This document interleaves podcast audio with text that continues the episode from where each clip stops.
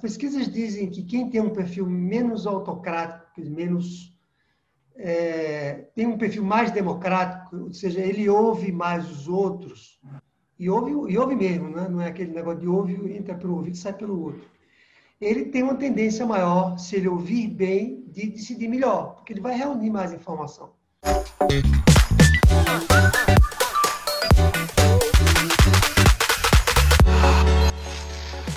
Para ter sucesso no seu negócio, você precisa resolver 11 fragilidades que atrapalham ou até impedem sua empresa de crescer. E aqui nesse podcast eu vou lhe mostrar o passo a passo para você fazer sua empresa crescer rápido. Olá, aqui é Sara. Esse é o podcast das 11 fragilidades.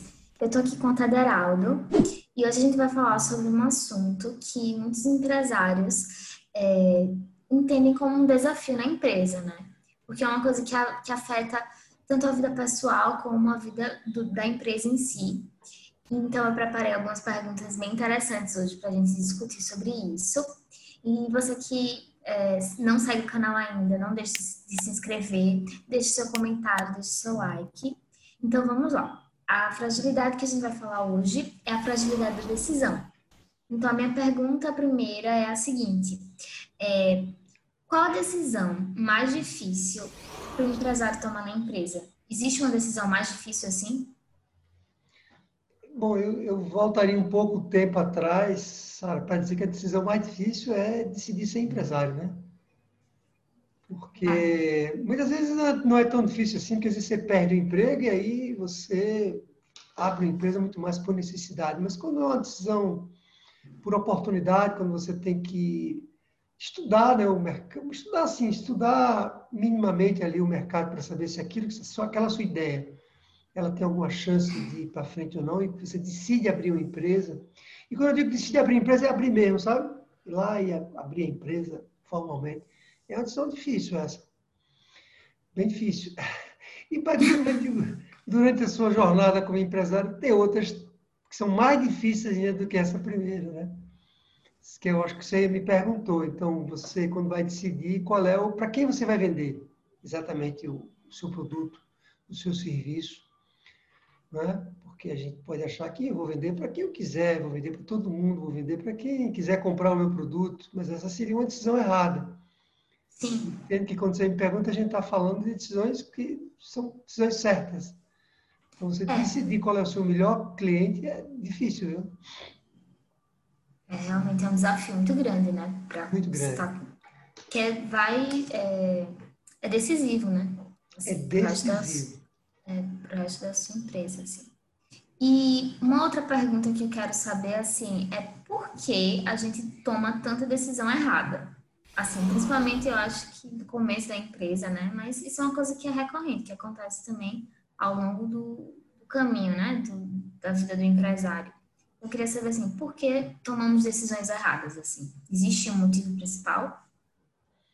Existe um motivo que eu chamo que é a nossa é, essa máquina cerebral que a gente tem aqui, né? Ela tem limites. Nós somos os seres mais inteligentes da Terra, mas também somos muito limitados para tomar informação, porque a gente não tem a velocidade e a capacidade de analisar todas as informações disponíveis para tomar uma decisão.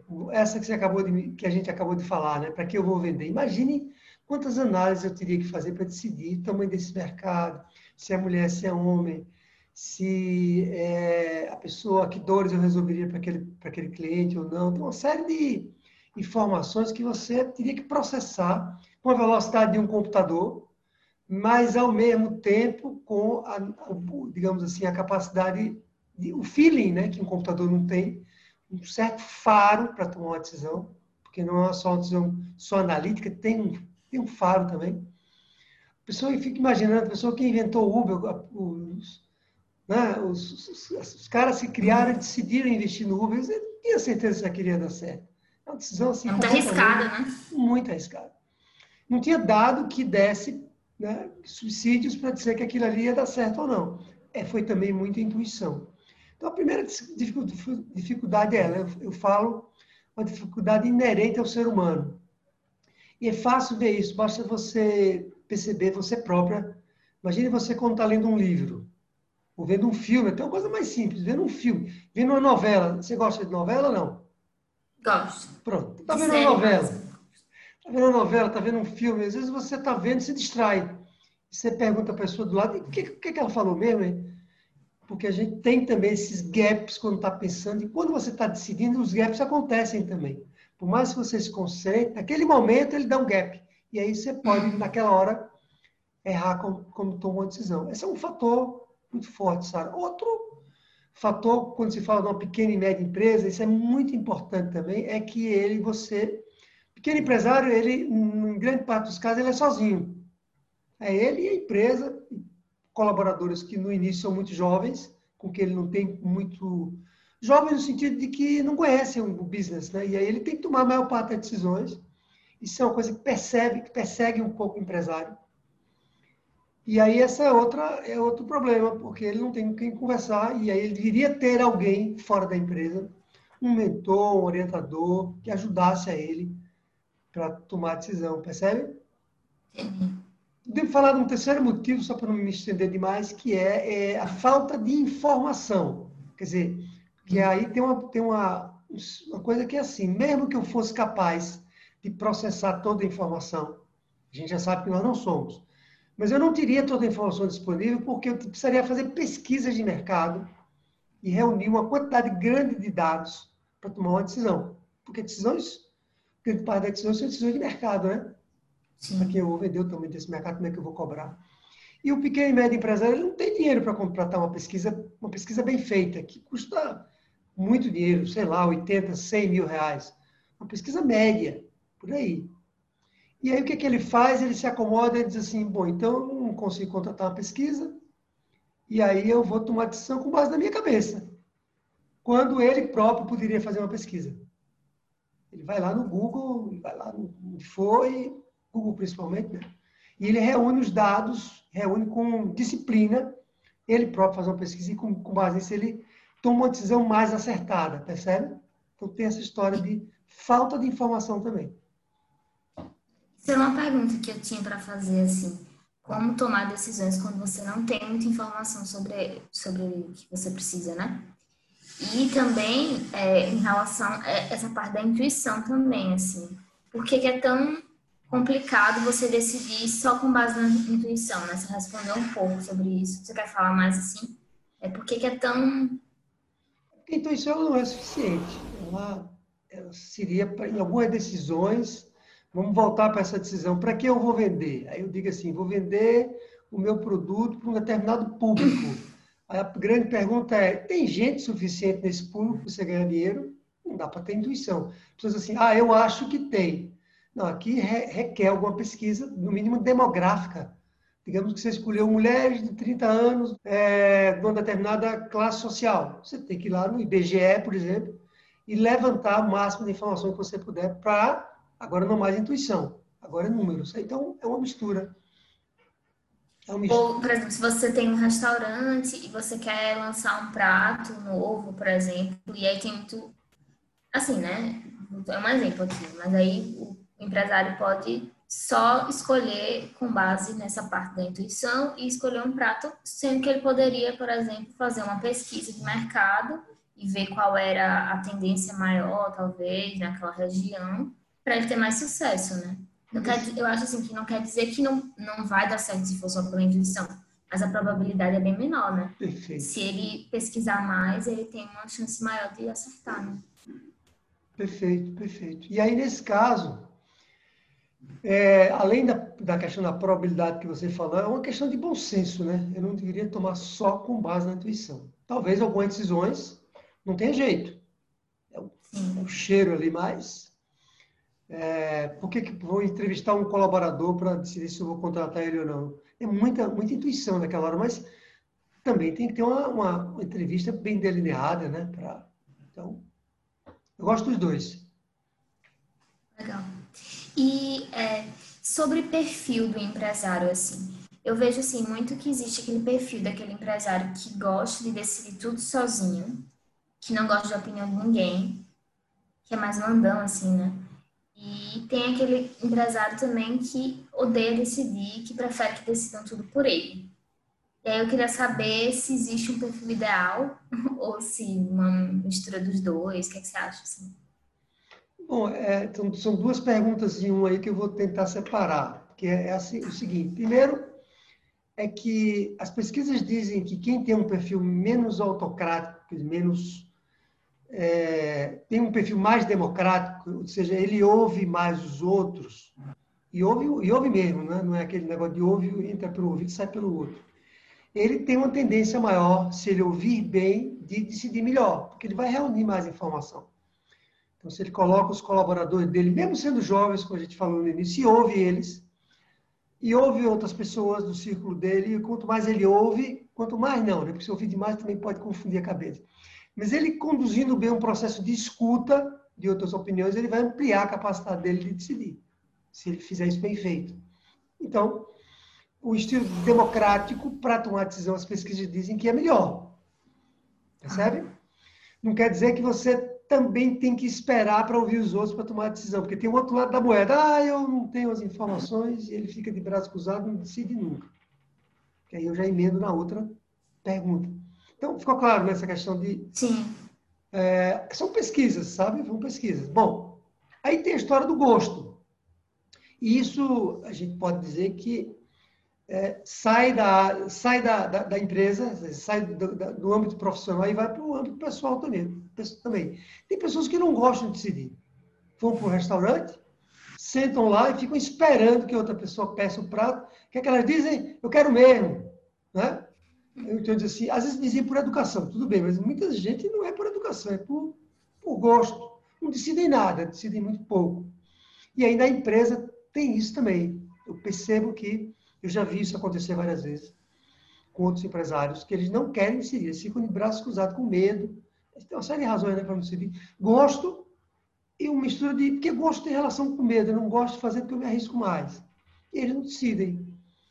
É, eu dou até o exemplo da minha filha, a Gabriela, que quando eu saio com ela, aí eu mesmo me acomodo. Eu acho ótimo quando eu saio com ela, que ela quer decidir tudo, desde o restaurante que vai, o horário, a comida que pede, como é que vai, paga, tudo, tudo, tudo. E aí eu acho ótimo, porque nesse momento eu me dou o direito, comecei que ela decide bem. Dá um descanso, né?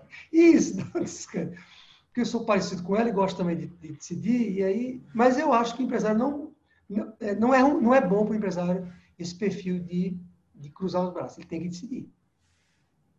Então, acho que é um equilíbrio assim no sentido de você escutar, né, as outras pessoas, filtrar aquilo que é importante mas você tomar a decisão final, né? Porque você Isso. é o dono da empresa, Isso. você precisa tomar, né, a decisão que vai ser final mesmo.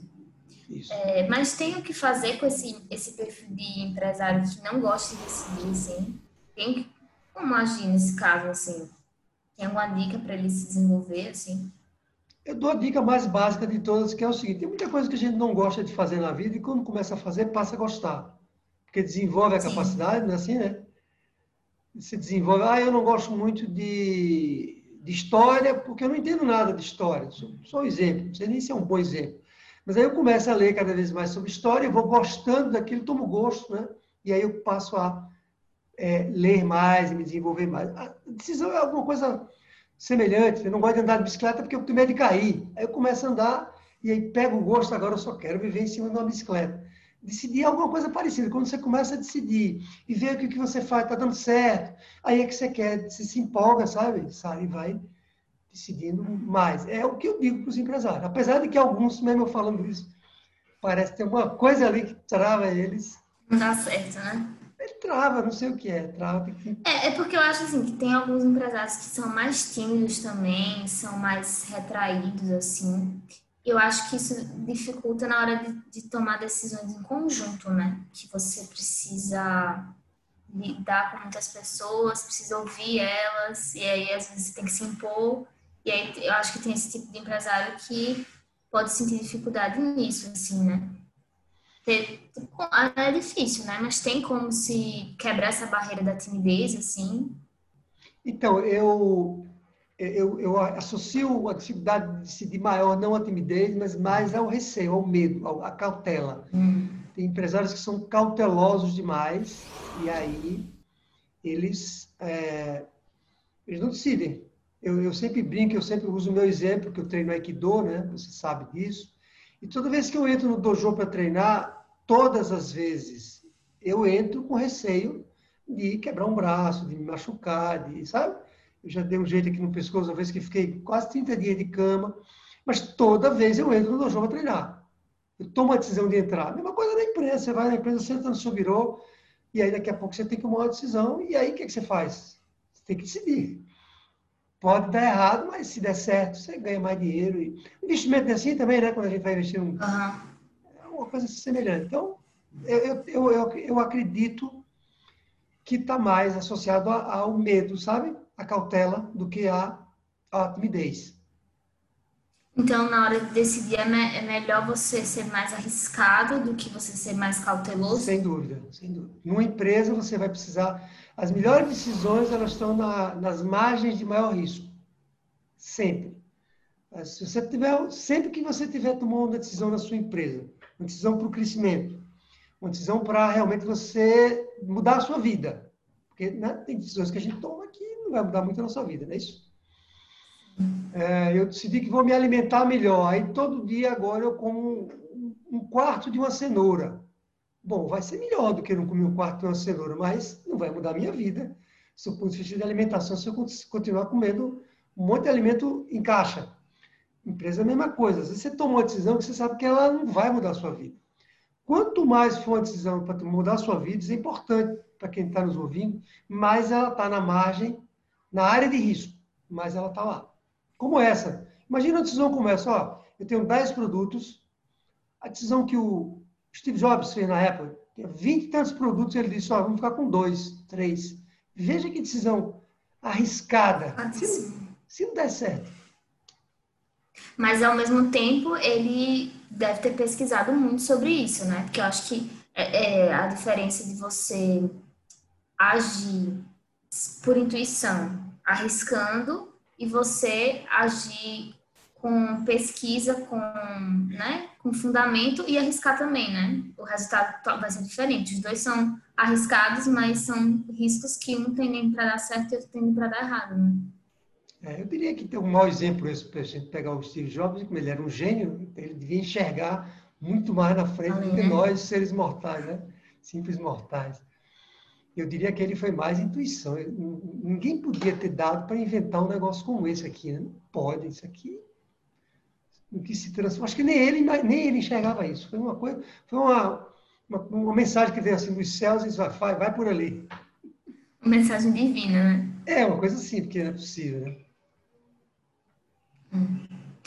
E é, outra pergunta que eu tenho é sobre os, os empresários que são muito orgulhosos e que quando eles cometem um erro na hora de decidir, eles não conseguem admitir o erro. E aí isso é um problema, né? Eu queria que você falasse um pouco sobre isso, assim, como isso pode atrapalhar na empresa, assim. Bom, tem duas, tem duas, dois problemas nessa questão. O primeiro é que quando ele não reconhece o erro, por exemplo, quando ele pede opinião para alguém, para um grupo, o grupo diz que a direção é aqui, ele vai por aqui, e ele tem que fazer isso, não tem nada de errado, ele que decide e ele percebeu que ele errou, ele deveria voltar para o grupo e dizer, olha, eu errei, vocês estavam certos, e era melhor eu ter ido nessa direção. Agora já foi, vamos mudar. Isso, com isso, ele incentiva o grupo a continuar falando para ele o que, é que o grupo acha. Se ele não admite o erro e diz, não, eu não errei, não, vocês que me disseram outra coisa, aí o grupo se retrai e não ajuda mais ele, percebe? Isso é uma coisa. Outra coisa é uma traição que ele faz com ele próprio. Se ele não admite o erro na cabeça dele, ele não admite mesmo. Não é porque ele não está falando só, não. Ele não admite, não é ele. Foi outra coisa que aconteceu. Era uma coisa mais ou menos assim: a estrada era essa. Quando eu comecei a andar, não tinha buraco nenhum, e de repente caiu uma chuva e a estrada ficou toda enlameada, e não conseguia andar mais. Sabe? Uma coisa que veio de fora, não foi ele, não. Foi uma coisa que veio de fora e atrapalhou ele. Aí, ele, como ele não admite isso, ele não aprende com o quê? Com os erros. A gente só evolui quando, né? Isso aí. Isso aí. Com os próprios erros. Ele se então, trai. Pode falar, sabe? Então, o primeiro passo depois que você erra seria você reconhecer que errou, né? Sem dúvida. E depois é, seria, assim, como solucionar, assim, tem como, alguns erros tem como você reverter, né, e outros não, né? Tem alguma dica, assim, em relação a isso? A dica é a seguinte, quanto mais rápido você reconhecer que você errou e voltar ou for por outro caminho, melhor. Quanto mais à frente você tiver, mais vai ser difícil você recuperar a empresa, né? Quando você não reconhece, por exemplo, que sua margem está negativa de lucro, você não reconhece. Você diz assim, estou vendendo, mas só não falta dinheiro na empresa, estão gastando demais, tem alguma coisa errada aqui, estão né, desviando dinheiro da empresa, ele não reconhece que o problema ali é um problema de margem, sabe? E, por exemplo, ele disse, imagine que ele próprio errou, ele disse assim, a minha margem aqui tem que ser 10%. Eu suponho que não tinha que ser 10%, tinha que ser 15%, e 5% faz muita diferença. Mas ele batendo, batendo na, na, tem que ser 10%. Então, ele, ele morre achando que tem que ser 10. Ele não reconhece que errou. Eu não sei nem se a palavra reconhece nesse caso. Ele não enxerga que não era 10, era 5. Continua vendendo muito e a empresa vai para o buraco, porque com mais de 10 ela não se sustenta. Percebe? Tem negócios que são assim. Hum. Um exemplo para. Quanto mais ele perceber isso, menor o rombo financeiro e mais ele consegue. Vai chegar uma hora que não vai ter mais jeito. Percebeu? Um exemplo e, e outro, né? Um colaborador que você contrata inadequado, está lá na sua empresa, não está gerando resultado, está todo mundo dizendo isso para ele e ele não manda a pessoa embora. Não manda e a pessoa Insiste vai... no erro, né? Insiste no erro. Não, isso aqui isso são vocês que não estão assistindo. Mas a pessoa está errada e vai, e às vezes é uma pessoa, um carro-chave. Imagine que ele seleciona alguém para lidar com é, as vendas da empresa. Alguém que vai ajudar ele para vender. A pessoa não vende nada. Não tem perfil para vendedor. Quanto tempo ele vai perder sem vender? Um ano, dois anos. Eu já vi isso acontecer. Quando ele reconheceu, já era. O concorrente já tomou o espaço dele. Né? Então, por aí vai. Tem vários exemplos aqui. A velocidade de reconhecer é importante. Não só reconhecer, percebeu? Minha, é, é, é, não só reconhecer. Porque. também, né, É, e, não, e, além disso, eu, eu, eu perceber que, que aquilo está errado. Antes de eu reconhecer que eu errei, eu, eu perceber que, nesse exemplo que eu dei, que a margem não era 10, era 15. Antes de eu admitir se o erro foi meu ou não, entendeu? Então, uhum. eu acho que existem sinais, né? Que apontam que você errou ou que você está prestes a cometer uma decisão errada, né? Tem. Como identificar esses sinais assim? Tem também um jeito assim? Tem vários, tem vários. O erro, o erro como ele é ele é muito sistêmico, né? porque imagina um erro gera outro erro. Volta para esse exemplo dos 10%, certo? Em vez de ser 10, tem que ser 15. Aí eu digo assim, bom, legal, eu reconheci que tem que ser 15, então aumenta o preço do produto. Porque quando você aumenta o preço do produto, o que, é que eu faço? Eu aumento a margem, né? Mas eu, uhum. eu não podia aumentar o preço do produto, não, porque não tem espaço para aumentar o preço. Então, esse erro gera um outro, lá na frente. E como é que eu vou reconhecer que aquele erro lá na frente é o diminuir as vendas? E foi por conta desse erro aqui. Pode ser que eu não reconheça. Percebe? Então, é... Está interligado, né? Eles... eles é, o melhor nessa hora é o seguinte. Volta para de novo esse exemplo aqui. É 15 é. Como é que a gente quer, quer que nós podemos fazer para passar para 15? Bom, podemos aumentar o preço, podemos melhorar, melhorar o processo, tornar ele mais produtivo, podemos cortar custo interno, percebe? Tem uma série de variáveis que eu posso manusear sem necessariamente aumentar o preço. Quando eu localizo primeiro aquilo né, que eu decidi errado e conserto, eu não gero um outro erro, não gero uma segunda decisão errada. Uhum. Ficou claro? É meio confuso às vezes, mas é, mas é porque é complexo mesmo, né? É complexo. A, complexo. Tem a ver com a gestão da empresa, né? Você identificar todos esses pontos, como eles estão interligados, né? Porque quanto mais você compreender, você tem maior chance de identificar essas ligações, né? Para não cometer tantos erros assim. Existem alguns sinais clássicos, sinais ah. universais, rapidamente. Sinais universais, caixa está sem dinheiro, está com dificuldade de caixa, isso é um sinal. Se os clientes estão satisfeitos ou insatisfeitos, estão usando seus produtos, pesquisa de cliente. Seus colaboradores, como é que eles estão? Estão bem? Estão satisfeitos? Estão saindo? Tem rotatividade? Você está aumentando as vendas constantemente? Aí tem uma série de sinais. Um desses sinais aqui apagou, opa, eu devo ter tomado alguma decisão errada aqui, né? Para isso ter causado esse sinal. E aí eu volto e vejo o que, é que eu fiz. Então, tem alguns sinais clássicos que eu chamo, você tem que observar. Não só, não só para decidir, né? mas para tudo. Uhum. É, eu lembrei agora do, do, vídeo que saiu recentemente no canal sobre marketing digital, né? E que acho que alguma, alguns pontos que foram discutidos era como quando você não tem informações prévias, né? Por exemplo, você abriu uma empresa agora.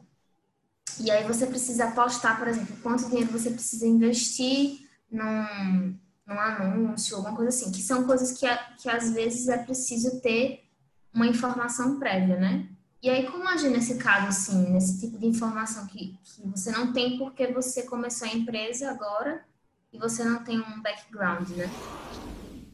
Se tem algum caso, algum, alguma informação específica, porque... Hum... Ou, é, ou, ou, é geral sobre uma empresa? É, geral, assim, geral. Um caso recente aí de um empresário que eu conheço, que é assim, a palavra que eu uso é um empresário completamente perdido. Ele não sabe onde é que ele está pisando, ele não sabe nada. Ele não sabe na parte financeira, ele não sabe sobre vendas, ele não sabe sobre colador, guardador. Para dizer que ele sabe é, o que era o emprego dele antes. E às vezes ele não trabalhou numa grande empresa, trabalhou numa pequena empresa. Esse empresário precisa fazer, Sara, um curso como esse, que as 11 fragilidades têm, o sobre como crescer uma empresa, como fazer a empresa crescer, para que ele se desenvolva. Eu até digo assim, antes até de você abrir uma empresa, você devia fazer um curso básico sobre gestão, sobre administração de empresas. Não é um curso de, necessariamente de, de, de, universidade, né? Para que você tenha noções como essa que você acabou de me perguntar sobre o que é uma empresa, né? Ela é muito, mais, é muito maior do que aquilo que a gente imagina. Se ele começa a abrir sem nenhuma experiência, sem, é complicado, porque ele vai ter um monte de dúvida. Tinha empresário que me dizia assim, uma empresária que me dizia assim, recentemente, ela dizia, doutor Deraldo, eu vou ser sincero, eu não sei de nada, viu? Não sei de nada. Ela dizia assim desse jeito. Não entendo a parte financeira, não entendo direito como atender o cliente. Aí eu perguntei para ela, então você tem que primeiro se capacitar no estudo para depois você pensar em abrir uma empresa, né? Só que ela já tinha aberto a empresa. Você falou um pouco sobre se desenvolver nessa questão de gestão, assim, é, para você decidir melhor, né? Mas existem também outras formas de você se desenvolver essa habilidade específica de tomar decisão, assim, pesquisas que você tem que fazer relacionada à decisão especificamente? Eu diria que a decisão é mais treino do que qualquer outra coisa. Claro que você precisa ter algum, você precisa estar num equilíbrio com sua cabeça, com seu corpo, né? Mais propício para você tomar decisões complexas. Eu não, não, aconselho ninguém a tomar uma decisão complexa, complexa, arriscada, é, sei lá, sete horas da noite, depende do bom, daí depende do, do ritmo de, de, cada um, né? Tem gente que sete horas da noite tem a cabeça melhor. Mas se você estiver cansado, estressado, eu não, não recomendo que você tome uma decisão arriscada. Você deveria deixar ela para o outro dia. Então, você você escolhendo alguns espaços mentais que são mais adequados para decidir é melhor. Fora isso, treino. Treino, você vai decidir, vai errar, vai decidir, vai errar. Sabe? Então, não deve começar uma empresa para tomar, não deve já começar uma empresa tomando decisões muito arriscadas. Vai mais devagar. Sabe? Você tem um dinheiro para investir num banco, você vai pegar seu dinheiro, vai, pouco dinheiro que você tem, por exemplo, e vai colocar na operação mais arriscada que o banco tem? Não, né? Você coloca, você distribui, bota um pedacinho só no arriscado, em ações, por exemplo, e coloca o seu outro dinheiro numa, numa aplicação menos arriscada. A mesma coisa é uma empresa. Você vai no ritmo. As ferramentas de marketing digital permitem até que você faça testes, faça pesquisas previamente para você e testando se aquelas pessoas vão comprar o seu produto ou não, né? Você, você deu o um exemplo de um restaurante. Então, talvez antes de abrir um restaurante num bairro, eu, pudesse fazer algumas pesquisas naquela região, via Instagram, restaurante que as pessoas gostariam de ter naquela região, percebe? Que comidas elas gostariam. Você deu o exemplo de um prato, né? Uhum. Eu fazer uma pesquisa. Vocês gostariam de um prato assim? Não, pelo amor de Deus, isso não. Mas eu queria um filé com fritas. A pessoa muda e bota lá um filé com fritas. É, a gente tem muito mais facilidade nesse mundo digital do que tinha antes. Então, Sim, aquele exemplo também do delivery, né, que a gente falou sobre isso também, que tem muita empresa que tem receio de, de tomar a decisão de abrir delivery, e aí uma boa tática é você pesquisar o mercado, né, e pesquisar as áreas, começar é, em uma região menor e, e aos poucos, né. Mas eu acho que a decisão pro, no começo é muito difícil realmente, né, assim, eu entendo, porque você, como você falou, né, o empresário ainda não é, sozinho, então não tem nem com quem assim discutir direito, né? Porque eu acho que a decisão, como a gente comentou, é importante também você discutir em conjunto para você esclarecer coisas e, e, tomar decisões, né? Quando você começa sozinho, sem saber nada, é complicado, né? Acho que é, é, é uma tarefa difícil, mas que se você se prepara, né? Eu acho que aumenta muito as chances de você tomar decisões mais assertivas, né? Perfeito, perfeito. É uma decisão errada, vai, pode pegar todo o seu dinheiro que você tem e colocar ele no ralo, né? Você, você fica sem dinheiro. Às vezes é, o empresário acha que o problema é falta de dinheiro para tocar uma empresa. Muitas vezes você tem até um capital, mas você toma uma decisão arriscada demais para o início do sua, da sua empresa, que foi o que você perguntou, você perde o dinheiro todo, vai, vai devagar, vai mais. Eu sempre digo, não tenha pressa. Seja rápido, mas não tenha pressa. Vá, seja rápido, ah. né? Mas não tenha pressa.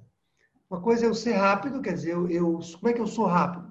Por exemplo, eu sou rápido. Se todo dia eu dedicar uma hora para fazer determinada tarefa, todo dia, uma hora só, é uma hora só. Mas todo dia eu dedico uma hora para fazer aquela tarefa. Todo dia eu vou sentar e vou estudar sobre gestão de empresas. Ora, daqui a 30 dias são 30 horas certo? Em 10 meses são 300 horas. Isso é ser rápido. Ah, não, eu vou, eu vou me apressar porque não dá tempo, então é o seguinte, eu vou todo dia estudar 10 horas por dia. Ora, não sei se. Vai conseguir, né? né? Tem outras, outras coisas para fazer, vai se frustrar, vai, vai ler, vai ler é, sem absorver adequadamente. Ou seja, não seja rápido. Desculpe. Não tenha não pressa. Seja, seja, seja rápido que quando você tem pressa também você to toma decisões precipitadas, né? Eu acho. Em tudo você na vida. Passa os pés pelas mãos. É, olha, me entrega daqui a cinco minutos uma correspondência que eu preciso mandar para um cliente. Você vai fazer com pressa, né? Porque não, não dá tempo em cinco minutos fazer isso. Vai fazer uma coisa bem feita? Não vai, né? Então. Sim. Entendi. E, e, e, ser rápido é você não ficar de braços cruzados, né? Não quer dizer que por não ter pressa você pode ficar sem fazer nada. Você tem que agir também, né? É, ser rápido tem a história da tartaruga e da lebre. Quem, quem é mais rápido? Quem foi mais rápido? A tartaruga, a lebre foi bem mais rápida, porque ela corre mais. Mas quem chegou primeiro? Foi a tartaruga. Né? A tartaruga? Porque ela não parou. Por quê? Pá, pá, pá, pá, até chegar lá. Quem, quem foi mais rápido foi a tartaruga do que a lebre. A lebre foi lá dormir. Quem vai mais rápido quando está numa estrada dirigindo um carro? Depende. Quem está 200 km por hora? Depende. Porque 200 km por hora pode ser que você tenha que parar para reabastecer o carro, porque ele consome mais gasolina. E quem vem a 150 vai passar e vai chegar primeiro. Percebe? Ou, ou você, né, acontece um acidente. Ou coisa pior. Né? Eu não quis nem falar em coisa pior. Mas esse exemplo é clássico. Então, não é assim uma boa analogia nesse sentido, assim, né? Que quando você está apressado, você é, aumenta muito a chance de você cometer erros, né? Exatamente, acidez, perfeito.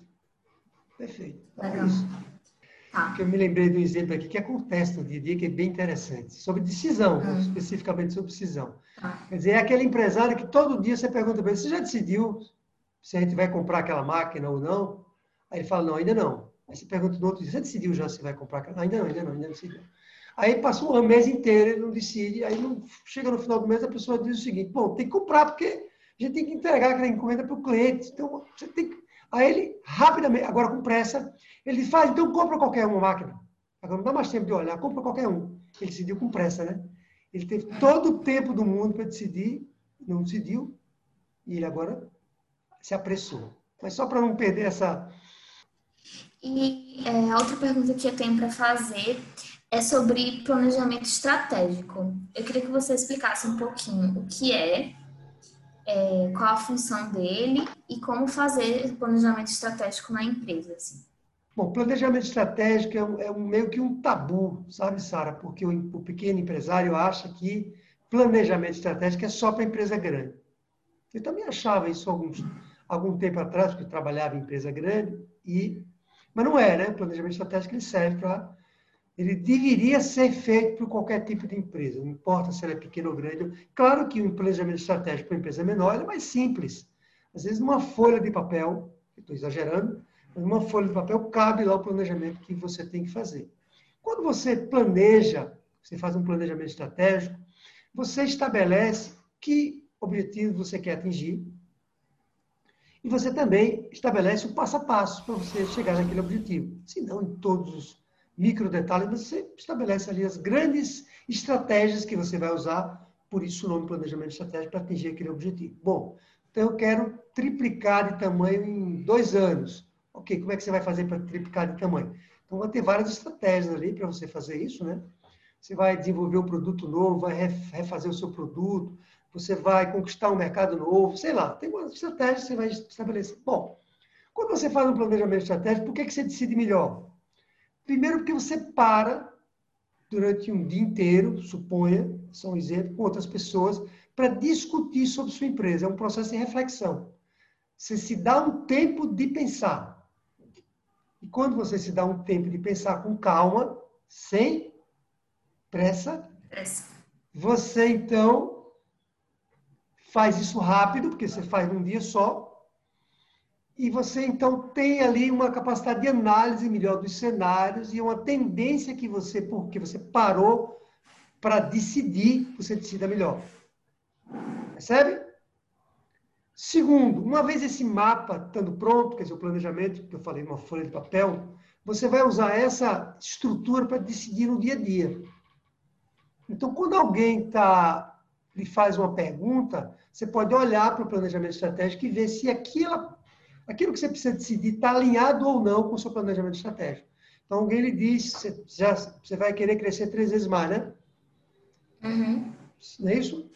Então, alguém lhe, Alguém lhe diz nessa hora que você deveria, por exemplo, é, contratar só estagiário, suponha. Porque ele, essa pessoa quer reduzir custos e diz para você o seguinte: daqui para frente, eu defendo que a gente contrate só estagiário. Você olha assim e pensa: ó, bom, para eu alcançar meu crescimento em três anos, eu não posso ser só estagiário. Não tem como. Eu tenho que ter alguém mais. Quer dizer, não é só uma questão de reduzir custo ou de, sei lá, refazer a cultura da empresa. Não, é uma questão de crescer daqui a dois anos. Então, eu vou precisar de duas ou três pessoas sênior para me ajudarem nesse crescimento. Percebe? Como ele rapidamente decide, claro que vai ter que olhar se tem dinheiro para isso, mas ele decide com base num planejamento estratégico que foi feito. A vida fica mais fácil, é como se você tivesse uma bússola. Você tem uma bússola. E aí você quer ir para onde? Quer para o norte, para o sul? Você quer ir para onde? Você olha para a bússola e vê se está indo ou não. Ah, não, vai é por aqui. Você é como se você tivesse estudado para a prova, né? Tipo assim, você se planejou, estudou, tem lá todas as suas respostas, e aí surge um questionamento, alguma coisa que você precisa responder, tomar uma decisão, você já tem lá, meio que já tem a resposta, né? Guardada, porque você já pensou isso antes. É. Ou pensou onde você quer chegar. Exatamente, exatamente. Exatamente, eu sei onde eu quero chegar. E aí fica bem mais fácil de você, mas bem mais fácil. Isso eu, eu, eu conduzi planejamentos estratégicos nessa empresa que eu trabalhei por mais de 20 anos. 20 anos eu fazia planejamento estratégico todos os anos, às vezes fazia duas vezes por ano. E eu lembro muito bem que uma vez ele feito e bem feito, fica mais fácil. Mais fácil. Você traz, você mostra para a pessoa, isso não vai chegar onde a gente quer. Ah, você tem razão. Então, vamos rever essa decisão. Legal. E como fazer esse planejamento estratégico, assim, passo a passo? Tem um método? Isso cabe um. Boa, boa ideia, viu? Porque isso cabe um podcast, podcast só, só para isso. Anota aí para a gente fazer um podcast ah, só para planejamento estratégico. Tem relação com gestão e decisão. Mas eu vou lhe responder em meio minuto. Planejamento estratégico você tem que construir três cenários. E eu não quero que ninguém que está nos ouvindo ache que isso é complicado. Você tem que construir um cenário que é o cenário de futuro, onde você quer chegar. Um cenário que é o cenário do seu momento atual, onde é que você está. E um cenário que é como é que você faz para chegar lá. Então, imagine aqui, ó. Eu estou aqui, eu quero chegar aqui. Então, eu tenho que montar esses dois cenários. Eu tenho que reconhecer onde é que eu estou e definir onde é que eu quero chegar.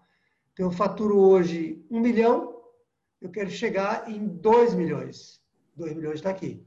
Como é que eu vou fazer para chegar a isso? Aí tem uma ponte aqui, ó, que eu gosto de chamar do elástico, tem um elástico aqui, que eu vou, que é como eu faço para chegar lá. As estratégias estão aqui. Em linhas gerais, o planejamento estratégico é isso. Você monta a visão do futuro, você é, faz um diagnóstico de onde é que você está hoje e o passo a passo para chegar lá. O segredo é não comece pelo diagnóstico. Não comece dizendo assim, eu estou aqui. Não. Comece dizendo onde é que você quer chegar. Depois você vê onde é que você está, para ver se é possível chegar. Então, eu estou aqui, vou explicar isso melhor. Estou aqui, faturo um milhão.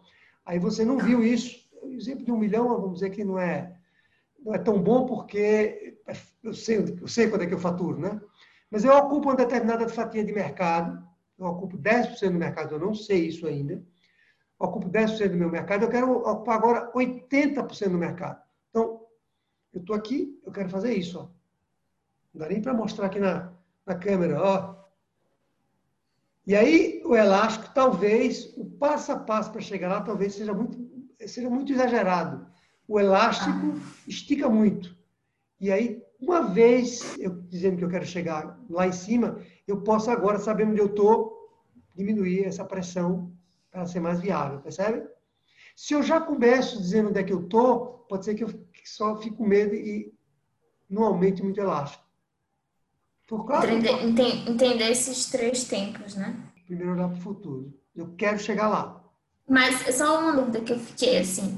É, o planejamento estratégico ele serve mais para coisas, para é, metas numéricas, assim, por exemplo, quero crescer três vezes mais, quero atingir, sei lá, 100% do, da minha lucratividade, não sei, mas... É. Ou serve também para medidas mais práticas, assim, por exemplo, quero abrir um novo negócio, uma nova franquia, dá para fazer isso também relacionado a, a esse outro tipo de coisa, assim? Dá, dá sim. Porque são, são camadas que a empresa tem, sabe? São as, as camadas mais superiores, os objetivos maiores, como esse, crescer três vezes mais. E eu sempre gosto de começar o planejamento estratégico por números. Porque os números não, não mentem, certo? E no final das contas, toda empresa precisa o quê? Aumentar a quantidade de dinheiro, né? De lucro, Sim. de faturamento.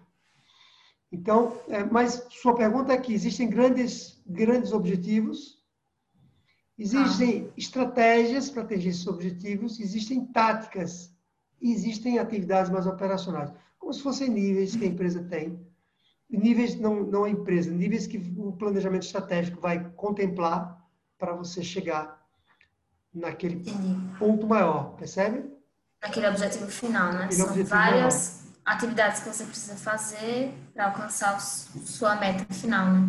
Exatamente. Então, por exemplo, por exemplo, nesse caso que você deu, eu quero aumentar três vezes o tamanho, certo? Certo. Uma estratégia é eu ter parceiros para chegar lá. Tá. Estratégia. Eu já sozinho eu, eu preciso ter parceiros. Eu preciso distribuir as minhas vendas com terceiros. Não falei em franquia ainda, certo? Então, vou tá. repetir. Tá. Quero aumentar três vezes. Uma estratégia que eu vou usar, estratégia, então, outra camada agora é estratégia, é eu vou distribuir minhas vendas com outras pessoas, porque não dá para fazer sozinho.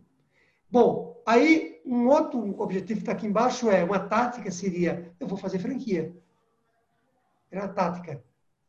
Percebeu? Eu diminuí mais o nível aqui, ó. Aí um outro seria a parte mais operacional. Bom, mas a franquia, bom, como é que eu vou, como é que eu vou fazer essa franquia?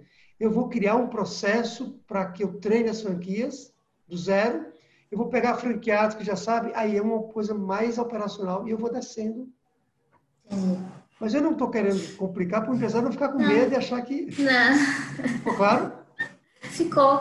Mas é porque eu, eu perguntei isso porque eu acho que tem muito empresário que ele, ele pega essa, essa, essa tática, né? Por exemplo, abrir uma franquia como se fosse o objetivo final sem pensar qual é o objetivo final que ele quer. Legal. E é, às vezes ele nem, ele nem cogita crescer três vezes mais. Ele pensa, ah, não, vou abrir uma franquia. E aí eu acho que isso causa várias várias problemáticas na empresa, né? Porque se você coloca isso como seu objetivo final, você perde de entender tudo, né? O conjunto todo da empresa e, enfim. Ótima observação, viu? Porque não sei se você ia perguntar isso, mas eu não aconselho que você faça um planejamento estratégico sozinho. Você está me ouvindo, dono da empresa, contrate ah. alguém para lhe ajudar nessa discussão do que você acabou de falar, percebeu?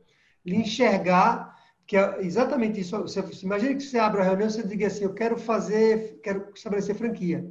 Alguém que está lhe ajudando vai dizer, mas para que você quer? Onde é que você quer chegar? Senão, você corre esse risco que você falou mesmo. Legal, interessante. É, eu estou encaminhando para a última pergunta, mas antes eu queria lembrar o empresário para se inscrever, comentar, deixar o like e ficar ligado aqui no canal é, para ele aprender mais, né? Como fazer a empresa dele crescer mais rápido e com solidez. Você vê que essa, esse podcast é tão bom falar sobre isso. Eu adoro falar sobre isso. As pessoas gostam também, porque ajuda na vida da pessoa, que passou tão rápido, você viu? Eu já nem Foi, achei no começo ainda. É, e aí a minha pergunta que eu quero fazer é que você desse algumas dicas finais para o empresário é, dicas mais objetivas mesmo de como ele é, diminuir o risco de tomar decisões erradas. Legal. Bom, a primeira delas é que ele procure conversar com outras pessoas. E procure conversar com pessoas também, né? além dos colaboradores. Ah, mas eu só tenho dois colaboradores. Conversa com eles. Mas além de conversar com as pessoas da sua empresa, procure conversar com pessoas de fora da sua empresa. Empresários, sejam ou não do seu ramo, não importa se são do seu ramo ou não. Às vezes são empresários mais preparados do que os empresários do seu ramo. Converse com outras pessoas de fora, circule, Sara, circule, vá para eventos, amplie a sua visão do mundo. Então, essa é a regra número um. Amplie a sua visão do mundo. Leia. Primeira dica. Segunda dica, pesquise. Vai além disso que eu acabei de dizer. Pesquisa você sentar aqui na frente do computador e ir lá no Google Acho que é o Google né, que tem que fazer isso. Existe um, um, Google que as pessoas às vezes não conhecem, que é o Google Acadêmico. Em inglês uhum. Scholar Google, que tem uma pesquisa mais aprofundada sobre determinados temas. Então você vai lá e escreve. Começa pelo Google normal. E dependendo da gravidade, a gravidade, a criticidade da decisão que você vai tomar, você vai lá no Google Escola, ou Google Acadêmico, e pesquisa mais a fundo sobre aquele tema. Vai lá, não canse não senta lá, pesquisa, anote no papel, consolide, pá, pá, pá. Então, segunda dica, pesquise, não se contente com o fato de... Terceira dica, não tome decisões mais arriscadas, como nós já falamos aqui, quando você estiver cansado, distraído, com problemas em casa. Sabe que você está conversando com o empresário, você está notando que ele está assim, ó, aéreo. Você pergunta para ele, José, aí ele se concentra daqui a pouco, ele está com um problema em casa, com a família, então tem que estar tá concentrado, senão ele não. Essa é outra. Outra dica é você faça um planejamento estratégico. Já, já falamos sobre isso bem agora, não foi? Uma quinta Sim. dica: foque. Foque. Quanto maior a oferta de produtos e serviços que você tiver na sua empresa, mais você vai ter dificuldade para decidir.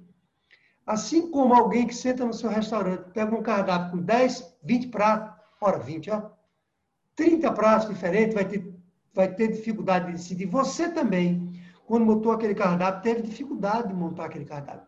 Então, diminua o seu foco, a sua oferta, que vai ser mais fácil para você tomar a decisão. E a última, que eu me lembro aqui, pode ser que eu.